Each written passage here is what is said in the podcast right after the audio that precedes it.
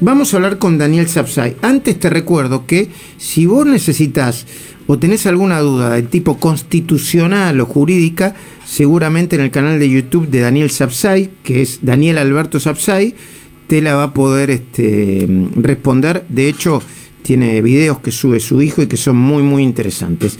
Daniel, muy buenos días, ¿cómo va? Bien, gracias. Muy buena información. Bueno. no te olvidas nunca, Luis. No, por supuesto, porque es muy interesante, si no, no lo diría. Eh, eh, muy bien, Daniel. Eh, mm, eh, está, obviamente, se va a conocer este mediodía, pero hay fuertes, fuertes rumores y, información anticipada.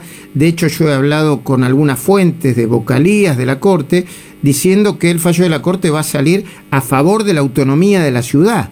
en ese caso, hay que ver los fundamentos, ¿no? Pero sería Exactamente, yo he leído la misma información que vos tenés, inclusive hoy los, los, los diarios están eh, transmitiendo esa información.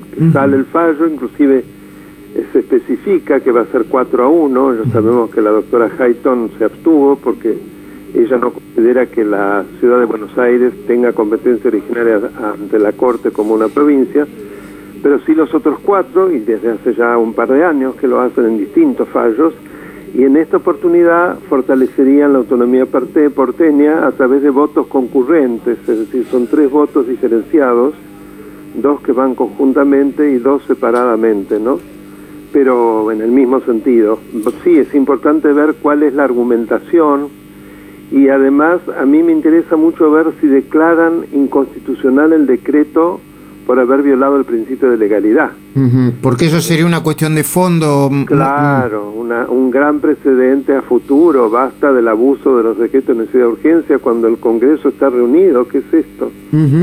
Em, ¿Vos ves que esto puede tener algún impacto en la, eh, y, consecuencias prácticas en las decisiones de eh, no solamente el gobierno de la ciudad, sino de otros eh, gobernadores que pueden haber dudado cuando eh, el, gobierno nacional les impone o, le, o les plantea eh, virtualidad en las clases?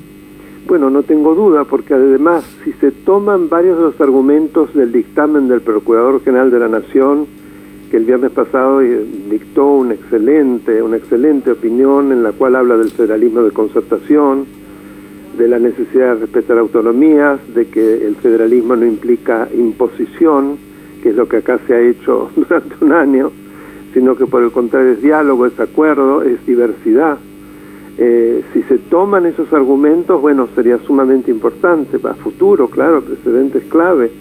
Se podría ir revirtiendo de a poco la destrucción del federalismo argentino, que no solo es de este gobierno, ¿no? Viene desgraciadamente de muchísimo tiempo.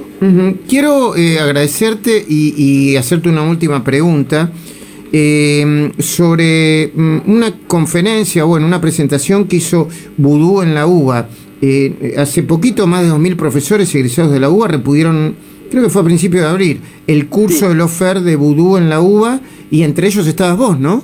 Exactamente, sí, la verdad que es algo, yo soy profesor de la UBA, como bien sabes, soy profesor titular de la Facultad de Derecho, ¿no? no de la Facultad de Ciencias Sociales, pero de todas maneras es la UBA y no ha habido un repudio de parte de las autoridades de la universidad, lo cual me llama muchísimo la atención, permitir en nombre de la libertad de información que una persona que ni siquiera es profesor de comunicaciones, que está con una condena firme, haga una suerte de defensa y les enseñe a los futuros periodistas lo que significa ser un perseguido. O sea, hasta parece además algo ridículo, además de infame, y creo que va a quedar como una página muy negra para la historia de la Universidad de Buenos Aires que es considerada la número uno en todos los rankings de universidades latinoamericanas.